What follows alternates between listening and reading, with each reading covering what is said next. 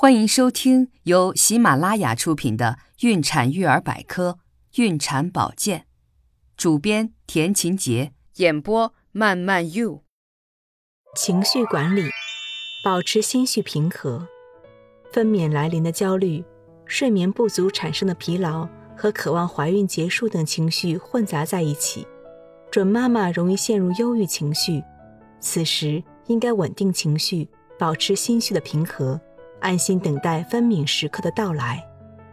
准妈妈可以在家人的陪同下，适当去外面走走，保持充足的孕期营养和休息，睡好觉，做到三个不，即对今天不生气，对昨天不后悔，对明天不担心。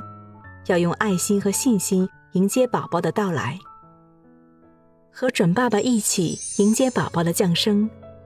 越临近分娩，准妈妈越会觉得日子漫长。